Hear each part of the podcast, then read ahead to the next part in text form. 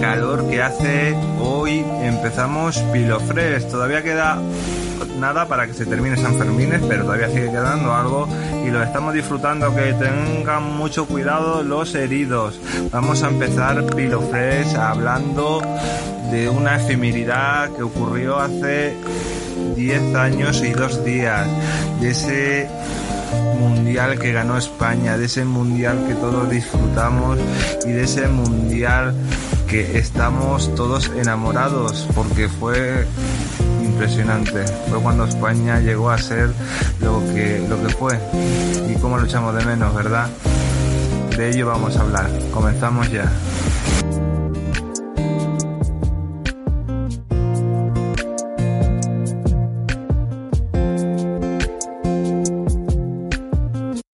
Y después de esta canción, de acordarse de cómo Shakira comenzó con Gerard Piqué y ahora la relación se ha acabado, pero ya nos meteríamos en el corazón. Shakira, estoy soltero, ya lo sabes, y yo no soy Piqué, no soy Piqué en futbolista, en otras cosas puede ser, pero vamos a meternos en lo que fue ese, ese mundial que se comenzó perdiendo contra Suiza se pasó mal contra los demás equipos donde se ganaba por minorías.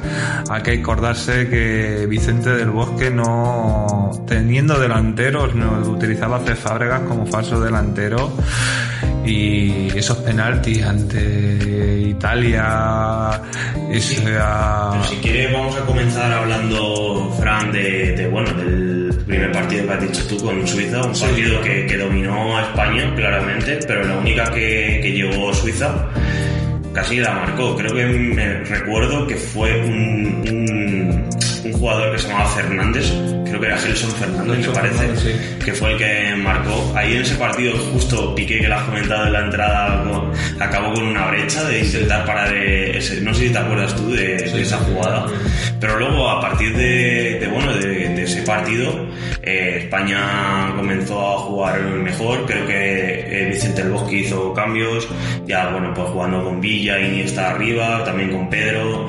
Pedro lo iba variando, iba metiendo y demás en algunos partidos. En otros no. Sí, como su comodín.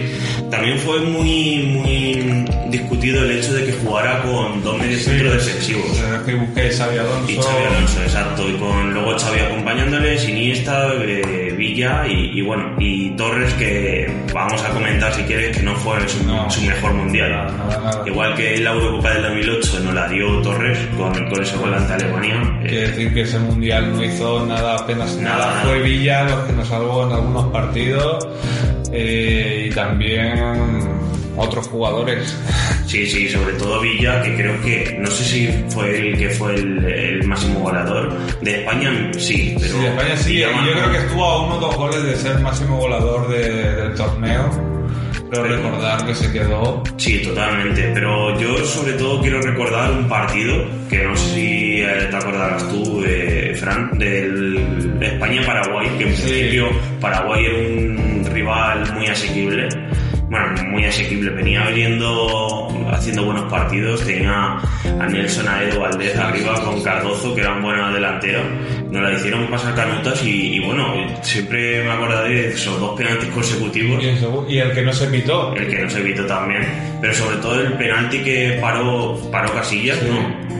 Y luego pues a la jugada siguiente eh, cogió y le hicieron un penalti a España y lo marcó Xavi Alonso, ¿puede ser? Xavi Alonso y luego se hizo otro penalti, se volvió a repetir, Exacto. el portero volvió a hacer penalti y no se pitó. Totalmente, totalmente. Y luego, pues bueno, la, la final contra Holanda. Esa fue una que... final de, de, toque de España. De infarto. De, de, infarto, de partidazo. Holanda, no jugando como Holanda, porque Holanda, no. Holanda tenía que jugar más como lo que es España. Holanda, la Holanda de Cruyff, todos queríamos recordar eso y no, vimos en una Holanda muy, muy trabada, muy aguerrida, jugando al contragolpe con Robén, que tuvo algunas ocasiones muy claras que sacó Sí, sí, totalmente. Y muy palera, porque hay que recordar a Neil de Jong, cada vez que no se acuerda de Neil de Jong y de la patada de, de ah, karate que le hizo a Xavi Alonso y Howard West, que... Nada, que desapareció en ese momento.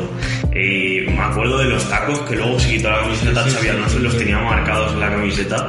Vamos a recordar, si quieres, las alineaciones que, con las que salieron ambos equipos. Vale, que en, en, el caso de Holanda salió con Stekelenburg en portería, también un muy buen portero, Van der Bill, Heitinga, Matinsen, Van Bronhoff, luego con Van Mommel, otro que más sí, que, que, que pegaba pulsado, creo. Exacto. No sé si fue Van Mommel, no, fue Heitinga el que Heitinga acabó y Van pulsado.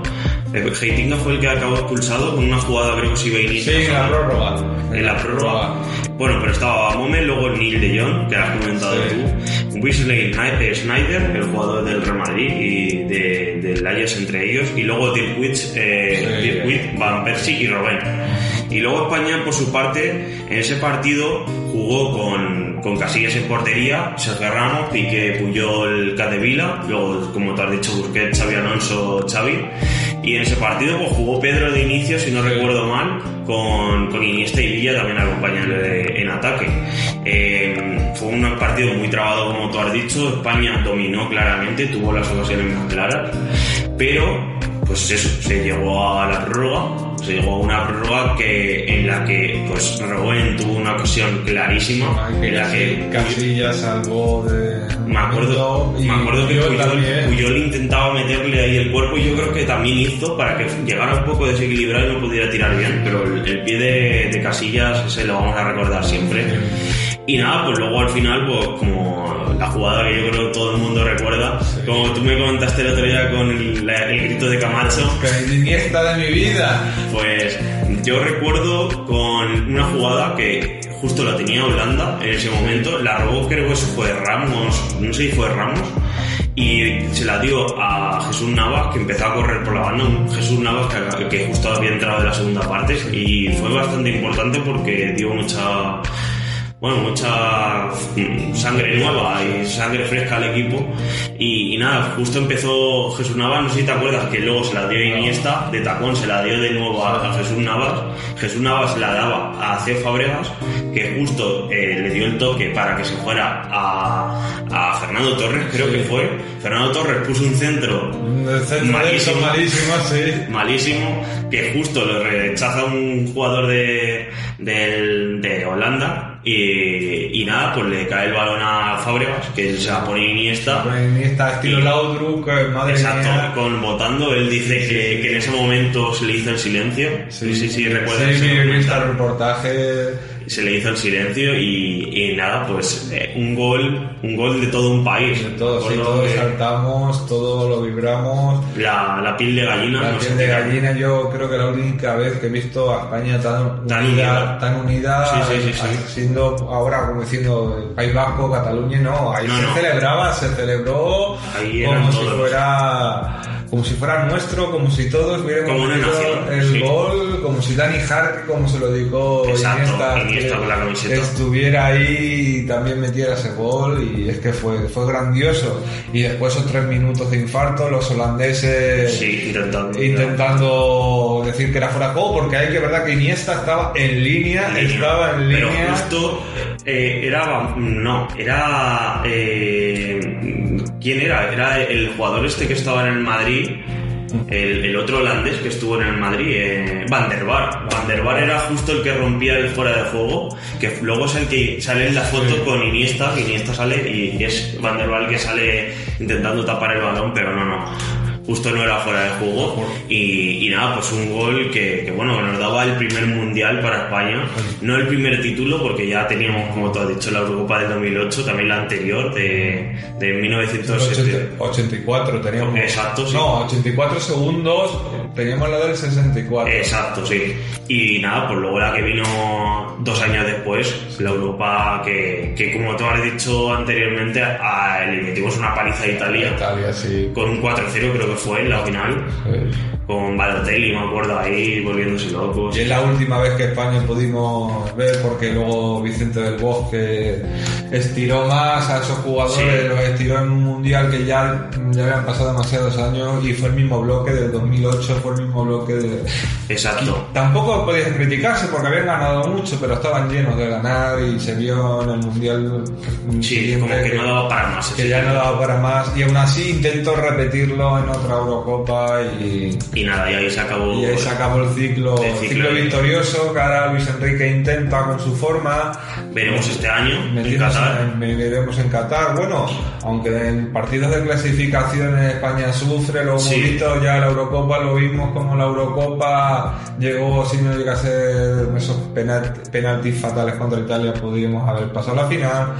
Y también en la Liga de Naciones con ese gol en fuera de juego de Kylian Mbappé que nos podría haber dado sí. la Liga de Campeones. Eso no vamos a entrar, mucha polémica con Mbappé, con, con esa jugada. Y nada, pues es un, una, una, un hecho que esperemos repetir este año, que justo 12 años después lo estamos aquí contando en CLM Activa Radio.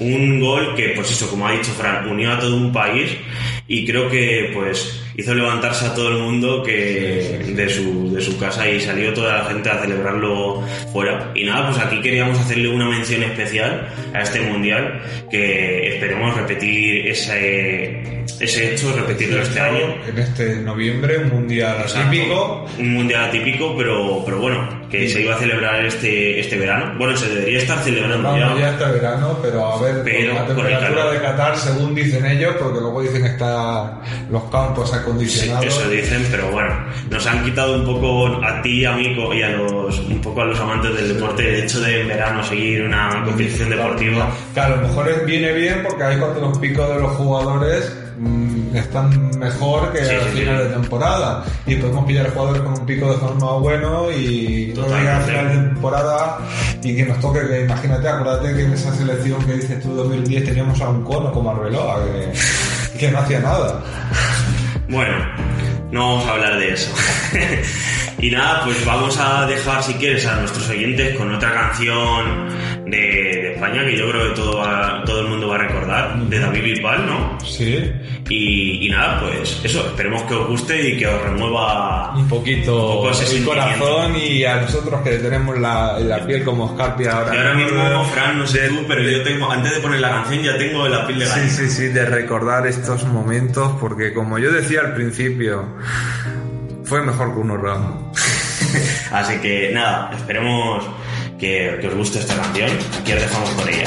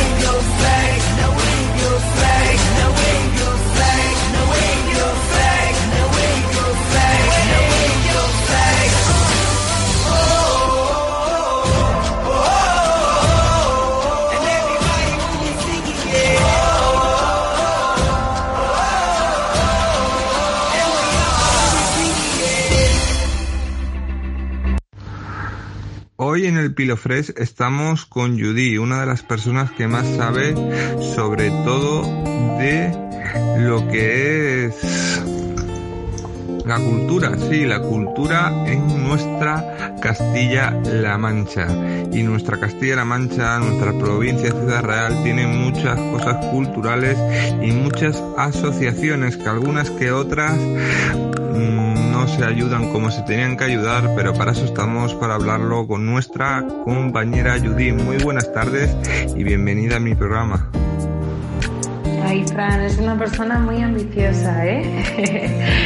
Gracias. Pues eh, no soy una experta en, cultura a nivel regional, ¿no? ¿no? lo desconozco. De hecho, hace dos años que volví, estaba viviendo fuera y, y bueno, pues con muchas ganas y con mucha fuerza de, crear eh, nuevas expectativas artísticas en, en, mi pueblo desde siempre y, y, para, y para mi gente, ¿no? Sobre todo. Quiero, Judith, que me comentes cómo le va a tu asociación y también qué planes tienes en este verano para o hemos parado un poquito y volvemos en septiembre o tienes algunas que otras cosas preparadas para, para sorprendernos y cómo ves las demás asociaciones culturales que hay en la provincia de Ciudad Real y si crees que deberían estar más unidas o menos. Bueno, Fran, pues mi asociación cultural eh, se llama Asociación Cultural Transeúnte y es muy joven. Ya te digo, como te decía antes, eh, solo llevo dos añitos aquí por situaciones eh, de la vida. Y bueno, pues junto a mi pareja nos ocurrió hacer y generar un espacio en el que artistas, niños, jóvenes pudieran disfrutar del arte. Y bueno, pues solo tiene un añito de creación y, y nada, pues como principal finalidad es la de acercar la cultura a la sociedad del medio rural. Principalmente está en el municipio de Malagón, pero también eh, tiene expectativas de llegar a otras aldeas y municipios cercanos en la provincia de Ciudad Real. Y bueno, ¿cómo se genera esta esta finalidad o cómo lo tengo planteado, cómo lo hemos hecho durante, durante este añito y poco, pues haciendo visibles las iniciativas de artistas de nuestra región, ya sean pintores, eh, a través de presentaciones culturales, encuentros, proyecciones para, los más jóvenes, ¿no?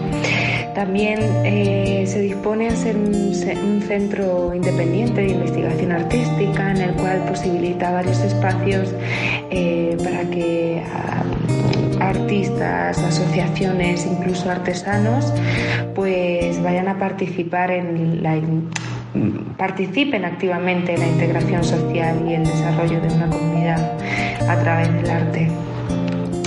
Y también pretende ser un centro en el que se eduque en la educación artística y, se mire por, esa,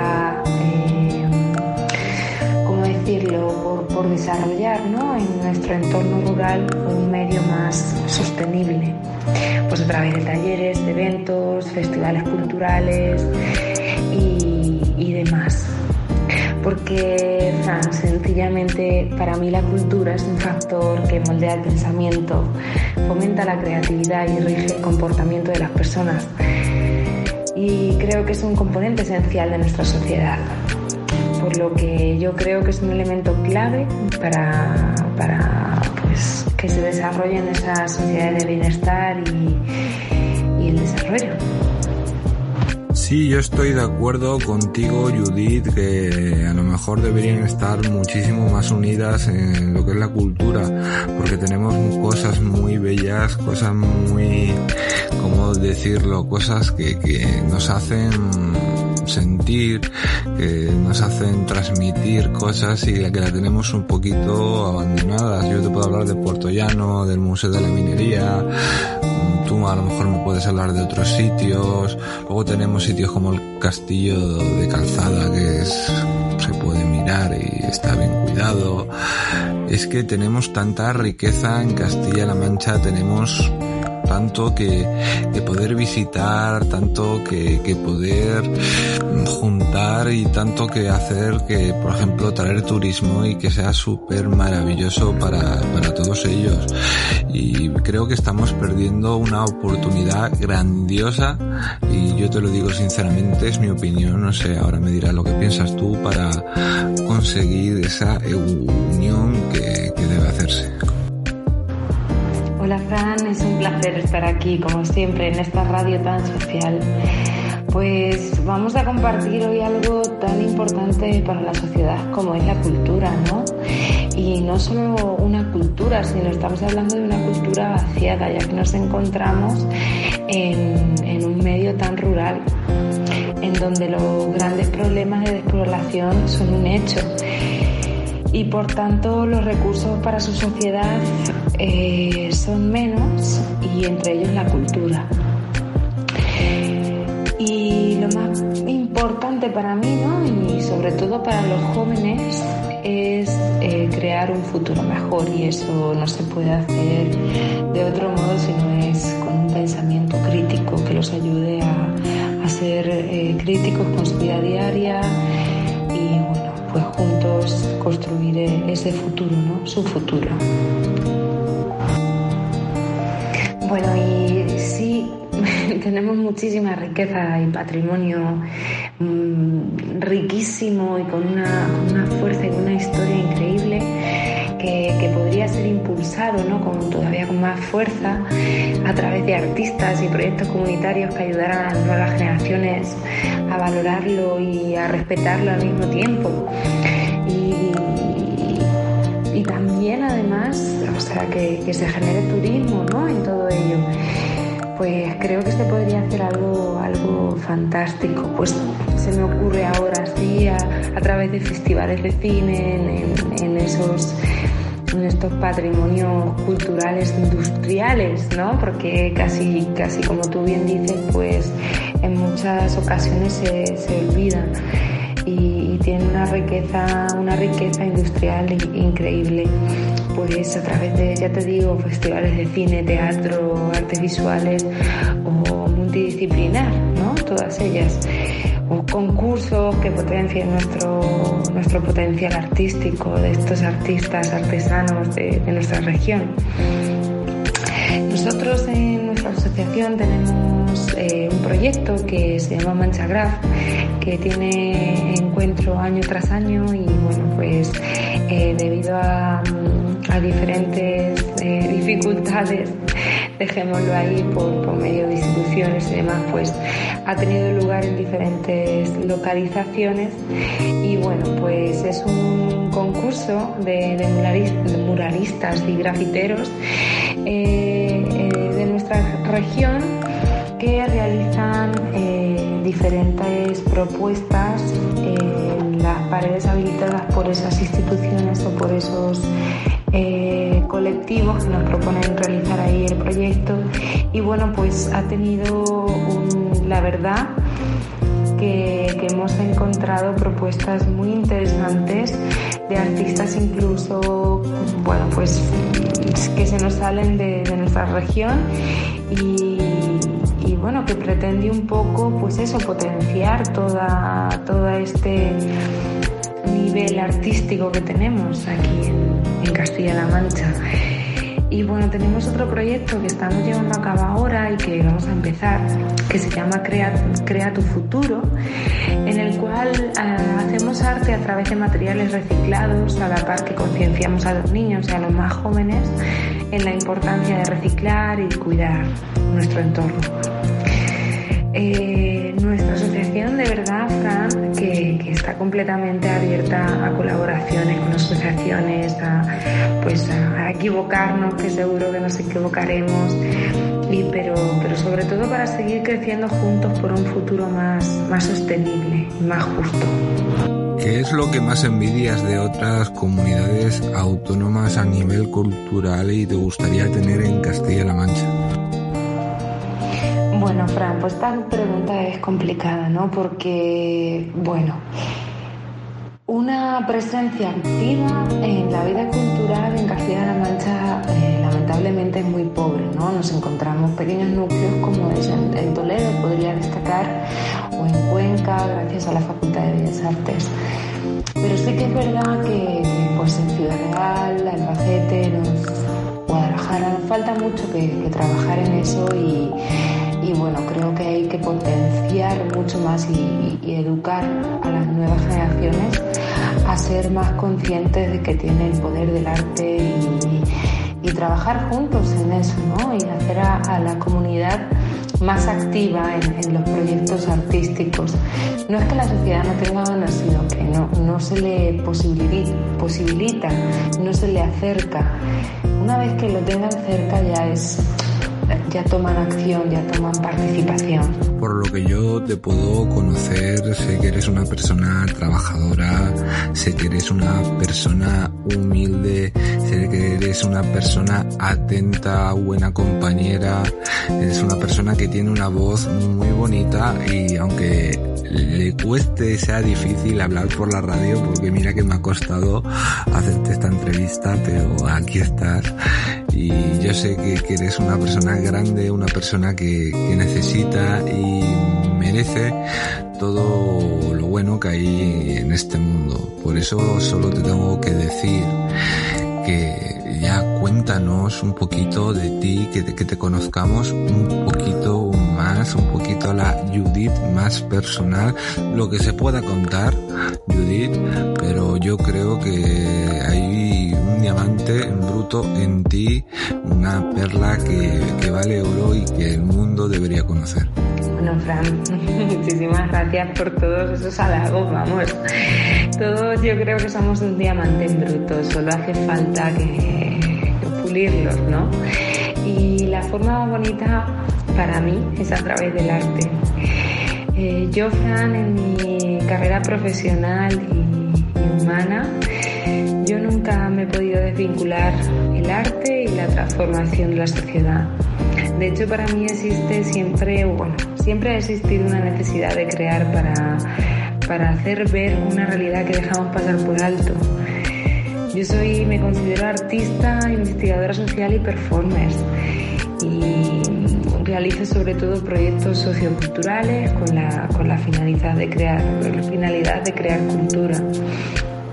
Eh, trabajo mucho con la, con la memoria colectiva y la memoria individual, me interesa. Y bueno, pues el pasado te puedo así como comentar, pues he tenido la, la gran suerte de, de, estar en Cuba en una residencia artística, en el Instituto Superior de las Artes de La Habana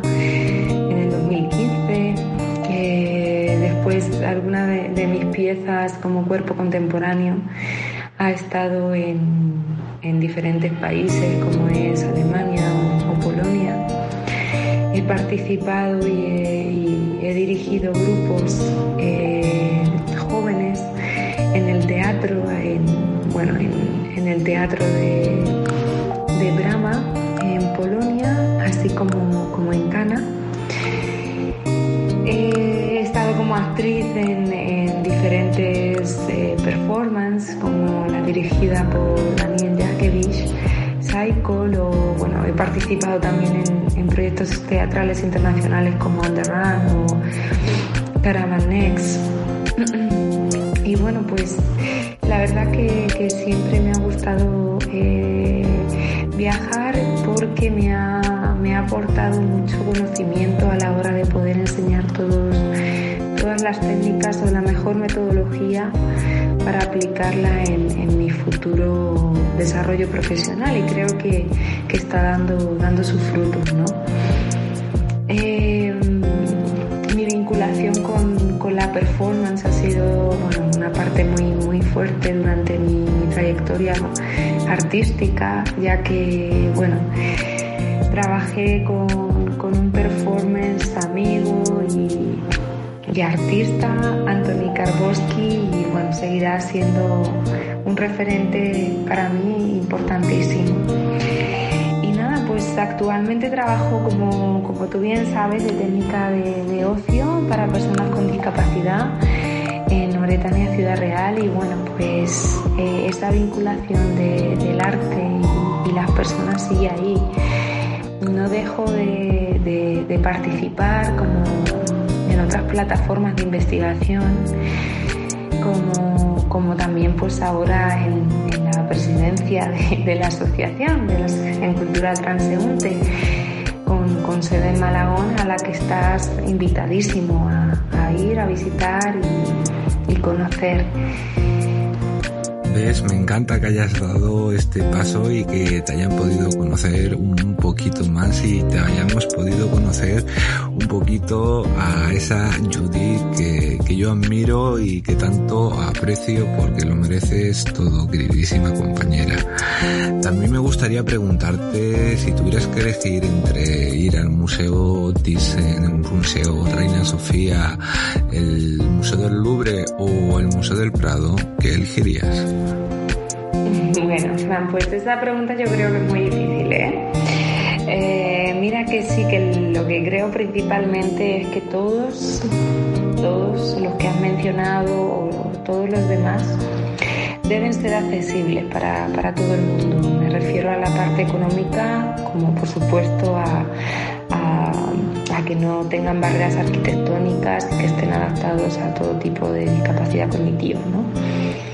Entonces, bueno, pues yo de manera personal no, elijo ninguno en concreto para no mojarme, no me voy a mojar, porque creo que, todos los museos son necesarios, solo que, pues eso, deben ser accesibles a todo el público.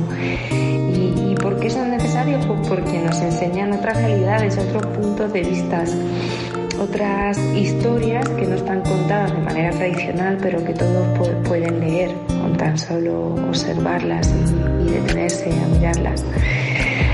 Así es que creo que, que todos son igual de, importantes. Me encanta ver esa gran sonrisa y bonita sonrisa que tienes cuando hablas de estas cosas porque se nota que eres un amante de, del arte, un amante lo que es la historia, un amante de, estas cosas que muchas veces la gente pasa de largo y no deberían pasar porque, porque tenemos tantas cosas que, descubrir, tantas cosas que admirar y tantas cosas que, que digo yo, como lo diría yo, para que tantas cosas que decir, madre mía, si estaba aquí al lado, ¿cómo no me he dado cuenta?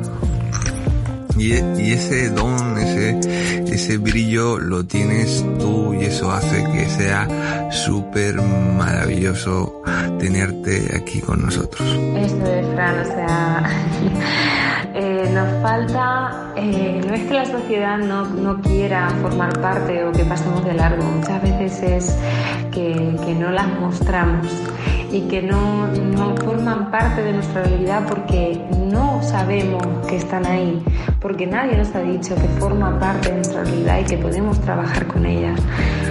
Por eso creo que es importantísimo que, que hagamos fuerza y, y, bueno, entre todos podamos crear un futuro mejor a través del arte y, y a través de, de, estas acciones tan sociales como lo es la, esta radio, ¿verdad?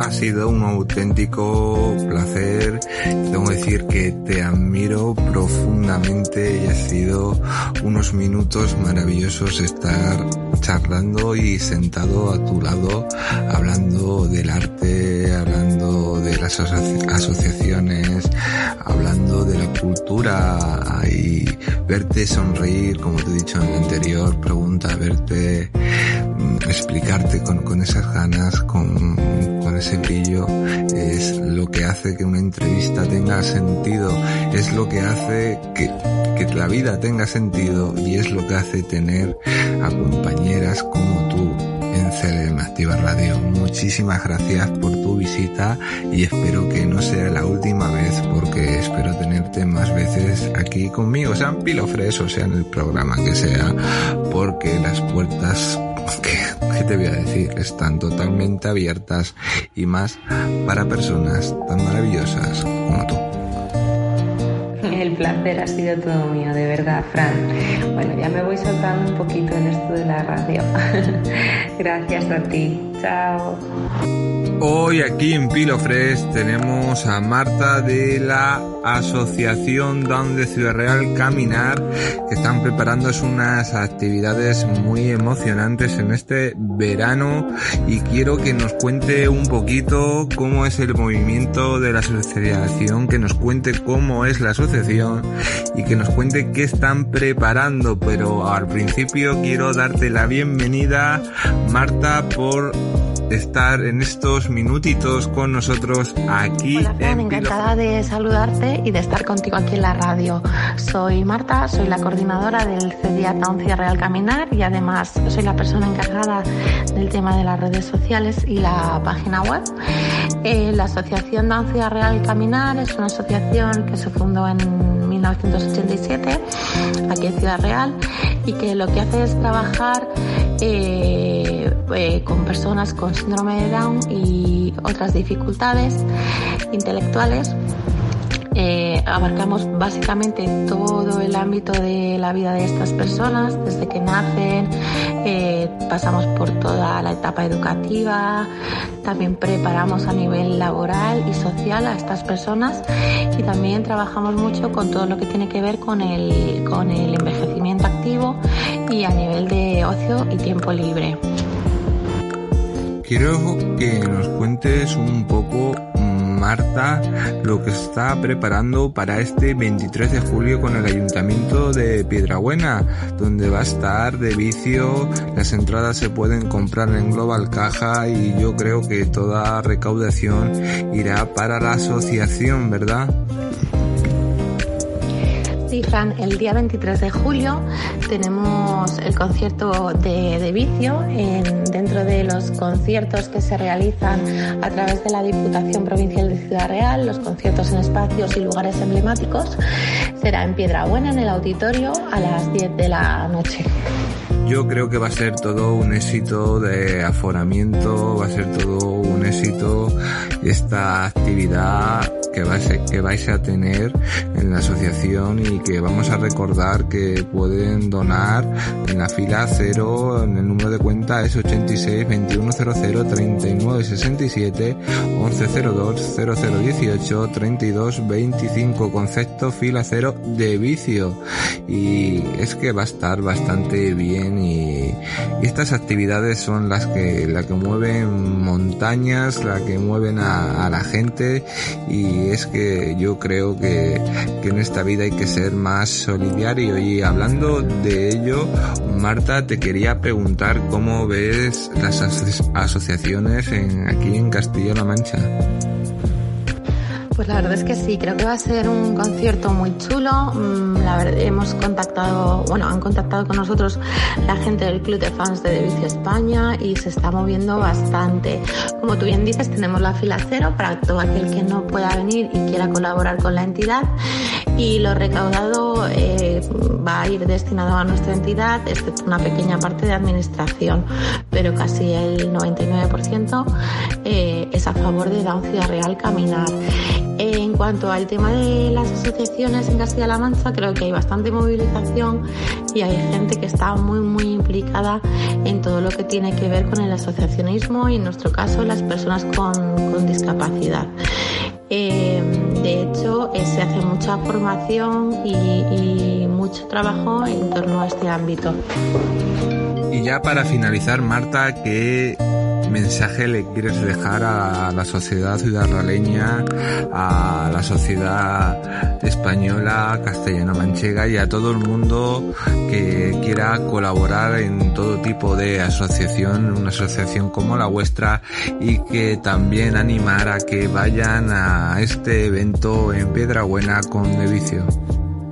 Pues la verdad es que me gustaría animar a todos a asistir al concierto, va a ser un concierto muy chulo. Además también tenemos a The Bulljackers eh, como teloneros de Devicio, con lo cual va a ser muy divertido. Vamos a estar nosotros, van a estar nuestros chicos, podéis conocernos y animo a las personas a colaborar con, con las entidades que trabajamos en pro de la discapacidad, ya que eh, todo lo que, lo que la gente quiera entregar a estas asociaciones, aseguro, puedo asegurar que, que realmente em, se utiliza y se utiliza bien. Entonces animo a todo el mundo a colaborar con las entidades. Nosotros en nuestro caso facilitamos la colaboración, tenemos la página web donde la gente puede donar y estamos en, en grupos de crowdfunding como en Teaming y y facilitamos también que la gente pueda colaborar con sus compras a través de otras plataformas. Entonces toda esta información para quien quiera la tenemos en nuestra página web y también animamos a que nos sigan en redes sociales, somos muy activos y podéis ver todas las actividades que realizamos en el día a día con nuestros chicos y chicas.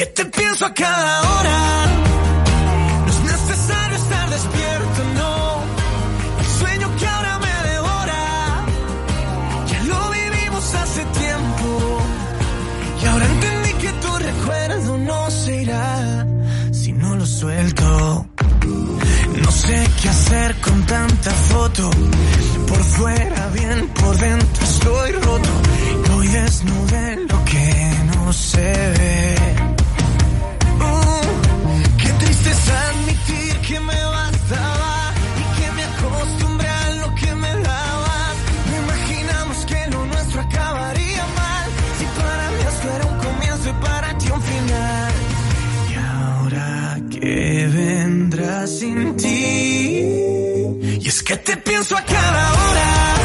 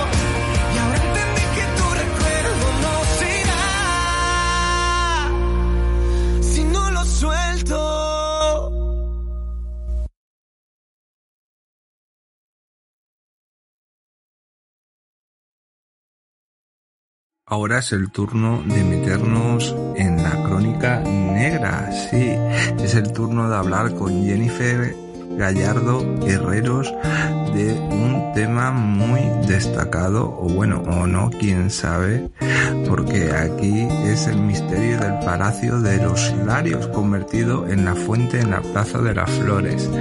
Es un, como diría yo, es un misterio que es para escuchar y aquí tenemos a mi compañera Jennifer Gallardo Herreros que lo va a hacer de una forma tan directa, tan tan interesante que os va a gustar. Buenas tardes, Fran. Buenas tardes a todos los oyentes. Hoy os vengo a contar una historia, eh, la historia de El misterio del Palacio de los Larios, convertido en la fuente en la Plaza de las Flores levantado a la entrada de la calle a la que dieron nombre y destruido durante la guerra civil. Sus restos aparecieron en la zona de Fuentes Olletas.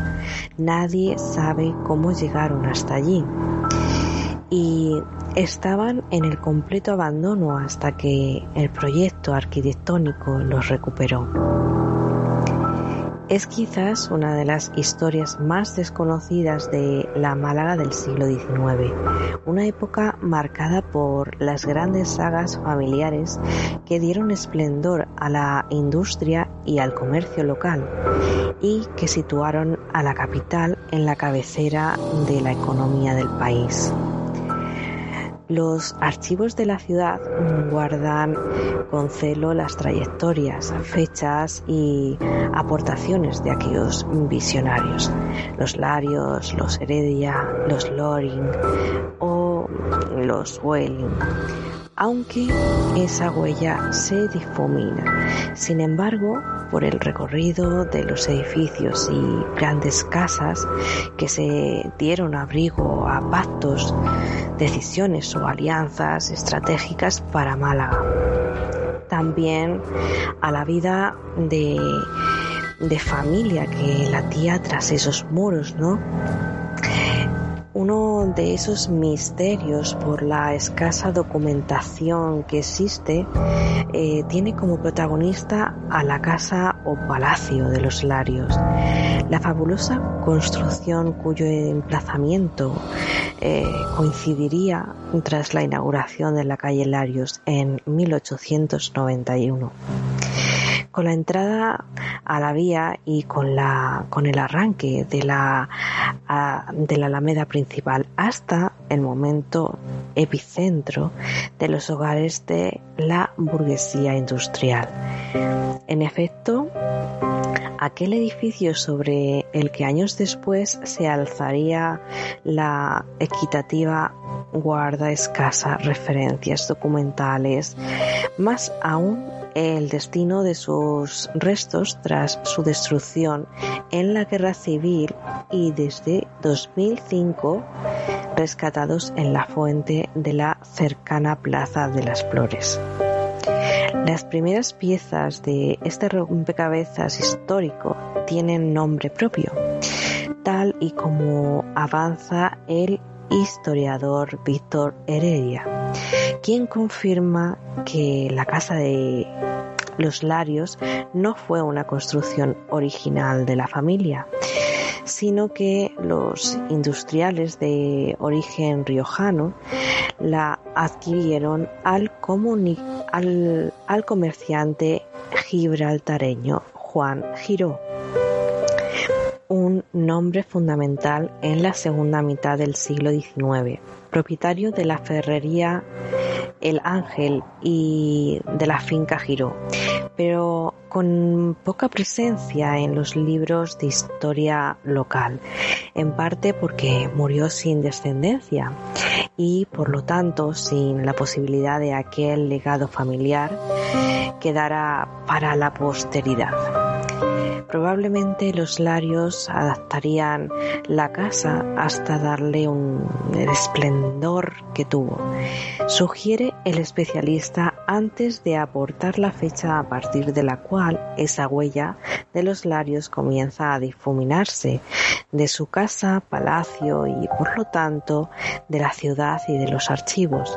Fue en el año 1868 cuando se Mm, desencadenó en España la revolución de la gloriosa y los obreros de las fábricas de los Larios se sublevaron contra sus patronos, obligando a la familia a huir por los tejados y a exiliarse a, Gibraltar, Londres y París, donde moriría el patriarca mm, Martín Larios y Herreros. Entre 1798 y 1873. Aquellos acontecimientos fueron el origen del desapego del clan con la ciudad, hasta el punto de que ningún representante de la saga estuvo presente en la posterior inauguración de la calle Larios. El segundo de los hitos en esa ruptura casi total mm, de vínculos con Málaga llegó en la guerra civil, cuando el palacio fue destruido y pasto de un incendio. Entonces arrancaba en paralelo el misterio en torno a sus restos. Eh, ¿Dónde fueron depositados? ¿Qué quedó del palacio?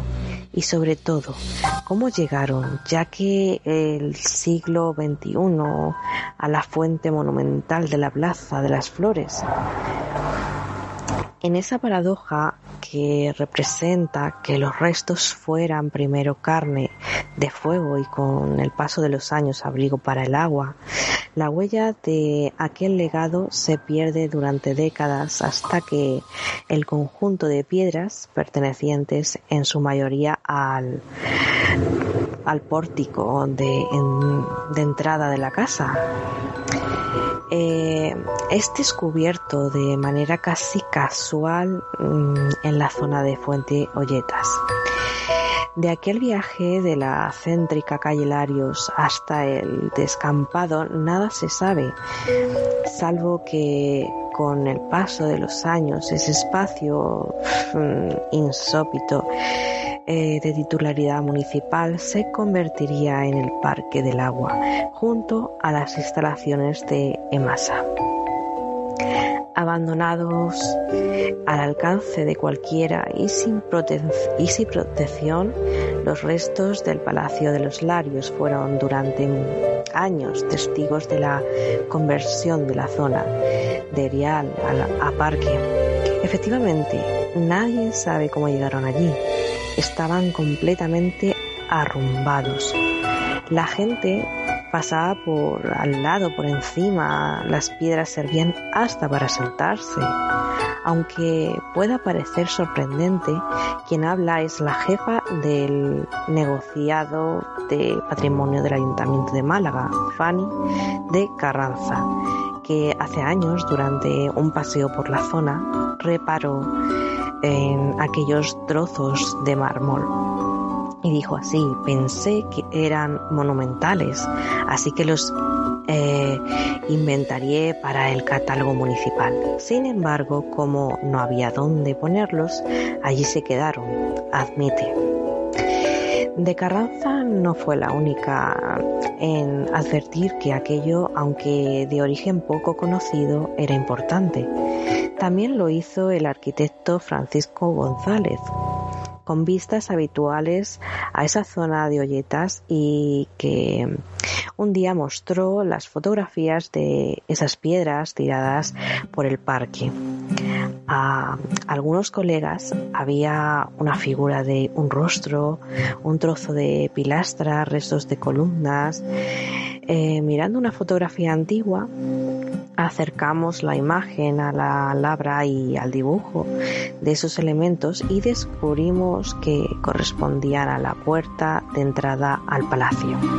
Aunque han pasado años de aquello, al arquitecto Juan Gavilanes aún le queda el rastro de la sorpresa cuando recuerda el hallazgo.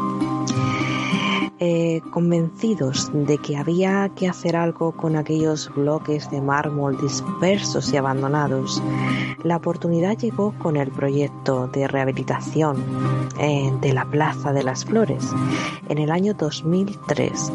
Entre otros cambios, el equipo que formaron los propios González y Gavilanes con Iñaki Pérez mm, de la Fuente mm, decidieron retirar la, enorme fuente mm, que presidía el centro de la plaza y, y sustituirla por un conjunto monumental en uno de los laterales, a espaldas de la iglesia de la Concepción. Ahí fue cuando pensamos en una fuente contemporánea que integrara los restos de Palacio, explica Gavilanes cuyo equipo fue también uno de los responsables de la peatonalización de la calle Larios. El problema, sin embargo, fue que no encontraron los restos suficientes como para recomponer el pórtico de su forma original. La portada podría tener unos 4 metros de alto, pero en la reconstrucción había muchos vacíos, admite el arquitecto, convencido entonces de que la mejor opción era la de Collaje, que mezclará aquella huella histórica con las referencias contemporáneas.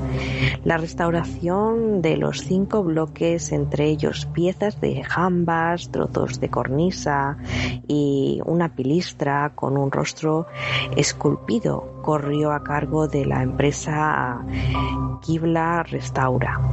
Una vez que el equipo de la historiadora y restauradora Estrella Arcos confirmó que efectivamente esas piezas abandonadas sirvieron un día para presidir la entrada mm, a la casa de los Larios.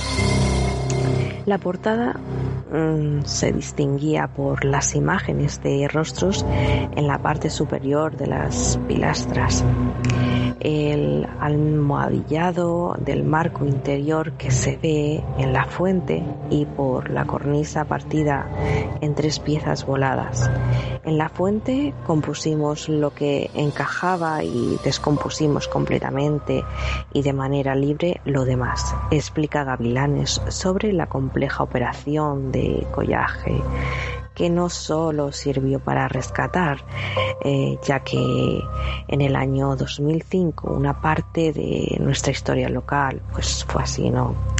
También para que el proyecto recibiera el premio Málaga de Arquitectura 2007 en espacios públicos, eh, concedido por el Colegio de Arquitectos eh, de Málaga y fuera de y fuera seleccionado en la Bienal de Arquitectura Española de 2009. Aquella obra también ayudaba a cerrar de manera simbólica la cicatriz abierta entre la ciudad y la familia Larios y permitía recuperar parte de un patrimonio desaparecido y abandonado, como tantos otros que aún siguen esperando su turno.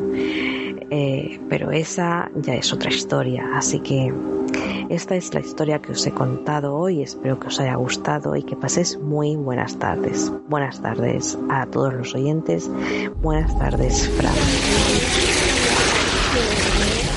Mira este. Mira nene, así que bien que vamos a salir esta noche.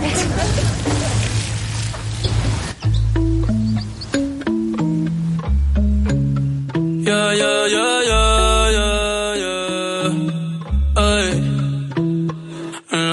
se queda el olor de tu perfume. Tú eres una bellaca, yo soy un bellaco, eso es lo que nos une. Ella sabe que está buenota y no la presumen. Si yo fuera tu gato, subiera una foto los viernes y los lunes. Pa' que todo el mundo vea lo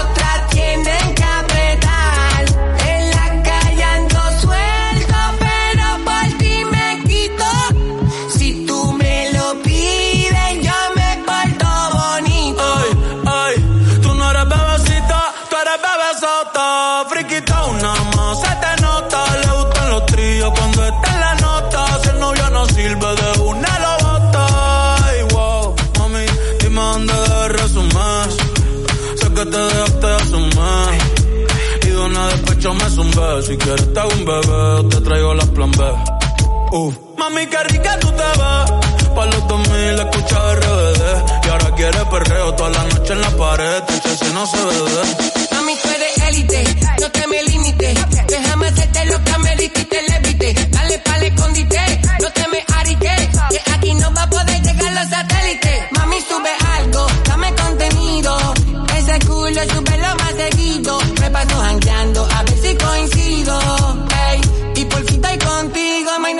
Nuestra bella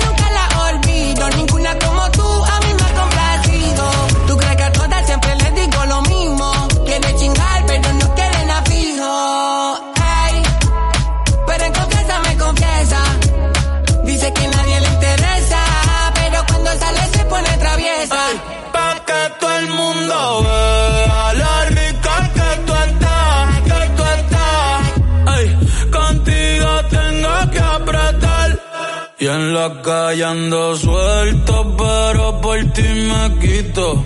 Si tú me lo pides, yo me porto bonito.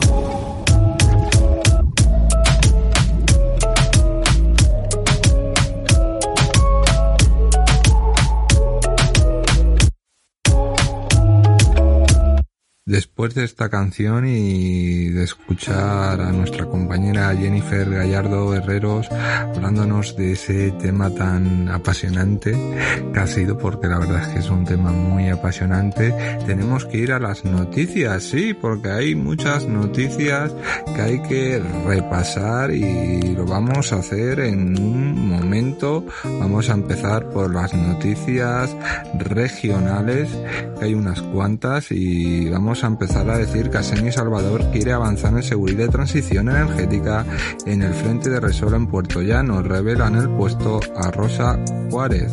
El grupo OASI que aumentará su inversión en Valdepeñas en 50 millones de euros gracias a su participación en grandes programas. Todo esto impactará directamente en la creación de empleo de alta calidad y extrema cualificación desde su centro de producción e innovación tecnológica de alcance mundial. En la provincia datan de 6.000 años la falange de huesos humanos hallada en la cueva de los Toriles. El equipo arqueológico de la cueva de Carrizosa empieza el próximo lunes una nueva campaña de 15 días financiada con fondos europeos y 12 personas y en la parte profunda encuentran algún resto humano será Neandertal. En la provincia herido por arma blanca un joven de 17 años tras una disputa familiar en Miguel Turra. Hay que tener mucho cuidado con eso. En las noticias nacionales estamos con el debate de la nación con Pedro Sánchez y los demás grupos parlamentarios.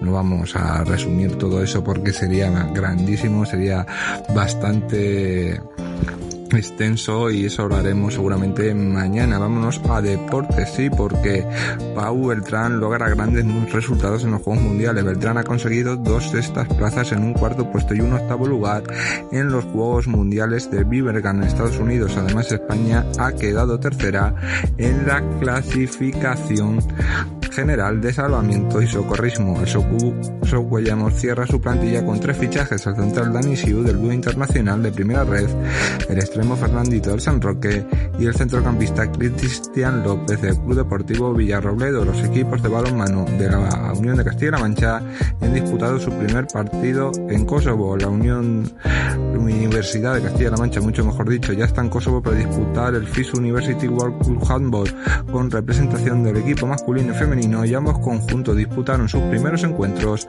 este lunes con victoria del femenino y derrota del masculino ante la Universidad de Pristina. También se clausurado el campus de fútbol de Fuente del Fresno. Unión Deportiva La Fuente y el, y el Ayuntamiento de La Fuente del Fresno han unido fuerzas para organizar el campus de fútbol que tuvo lugar la semana del 4 al 8 de julio en las instalaciones deportivas de la localidad. Los participantes fueron casi 70 niños de edades comprendidas entre los 5 y los 15 años quienes recibieron ropa deportiva y una mochila y Abraham se va del Calvo Sotelo al Atlético Stomelloso y en noticias deportivas nacionales pues sigue el mercado de fichajes a ver qué pasa fichajes por aquí fichajes por allá no se sabe lo que va a pasar. El Barcelona está haciendo sus palancas para fichar a Lewandowski para fichar a Rapiña para escribir a Dembélé. El Real Madrid busca un lateral. Em, se puede hablar de que Djokovic ganó el Wimbledon, eh, en Tour de Francia sigue la etapa donde Pogacar está pasando problemas por vilo por el COVID y poquito más se puede hablar, se puede contabilizar en este día tan tan deportivo y tan las noticias están un poquito un poquito están así también podemos decir que Oran llega a un pacto con Telefónica y emitirá la Liga y la Champions League aparte de de Dance y va a ser las dos grandes que van a poder retransmitir todo en partidos amistosos. El Manchester United goleó al Liverpool, van por cuatro goles a cero en un partido amistoso y oye, para empezar la pretemporada está muy bien en el GP de Austria. Fernando Alonso lo hizo ahí, intentó salir el último y quedó como quedó y Vettel parece que se va a retirar. Sainz ya sabe que se le paró el coche cuando iba tercero, una pena y, veremos qué pasa en diferentes momentos. También hay que hablar que un poquito de la crónica rosa, hay que hablar de Johnny D que contesta a Berger tras la petición de anular el veredicto del juicio que John Ran en el British Open de de 2022 ganar en San Andrews como se ve sería algo único. Esas son sus palabras y sigue la guerra de Ucrania con Rusia y todo y todo lo que está llevando. Estas son las noticias más destacadas ahora mismo en el ámbito internacional, nacional, regional y deportivo. No puedo decir gran cosa más de lo que se ha dicho, pero esperamos que mañana tengamos muchísimas más noticias.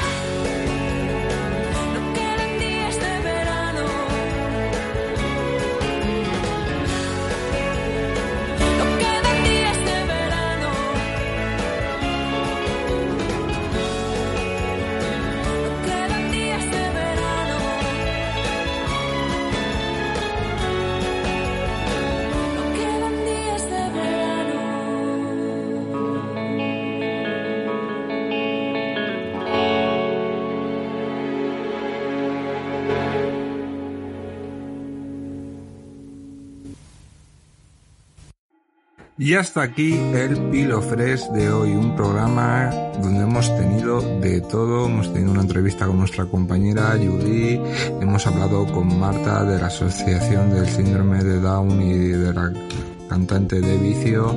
Y también hemos hablado de la crónica negra con Jennifer Gallardo Herreros aparte de tener buena música en este verano y noticias. Nos esperamos mañana en Pirofres. Que descansen y tengan una feliz tarde. Yo sé que esto no volverá a pasar pero si volviera a pasar sé que sería tu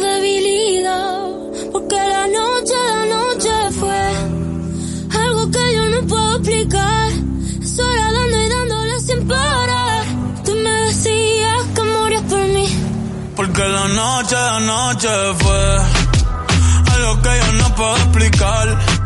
Dando y dándole sin parar. Tú encima de mí, yo encima de ti. Uh, uh, tú me dejaste el cuerpo caliente infierno, pero me dejaste el corazón frío invierno. Soñando que contigo es que duermo. Dime, papi. Dime, mami. Esa noche quien la borra. Tú me besaste y se me cayó la gorra. Sin mucha labia, sin mucha cotorra. Cuando estoy contigo dejo que la vibra corra y que la luna no supervise. Con esa boquita suena rico todo lo que tú me dices. Hicimos poses que yo más nunca hice. Tú te mojaste pa' que yo me bautice y me ponga serio,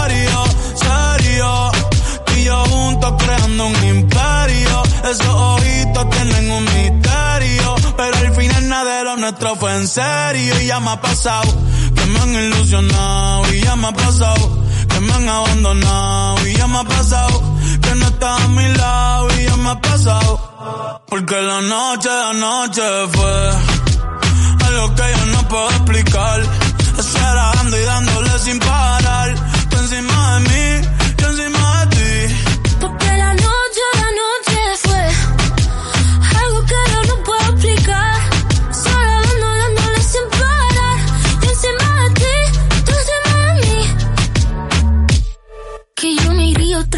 Japón. Papi, qué penita, tú qué maldición. La paleta dulce, azúcar de algodón. Y es la única que me llega hasta el corazón. Ya no me olvida la suerte estallada. Se me enredaba el pelo en la pantalla. Sabes que solo lo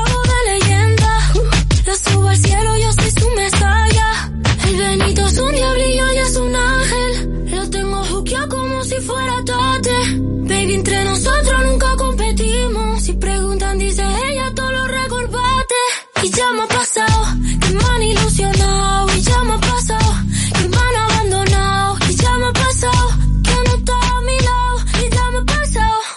Porque la noche, la noche fue algo que yo no puedo explicar. Esperando y dándole sin parar. Tú encima de mí, yo encima de ti. Porque la noche, la noche fue algo que yo no puedo explicar. Esperando y dándole sin parar.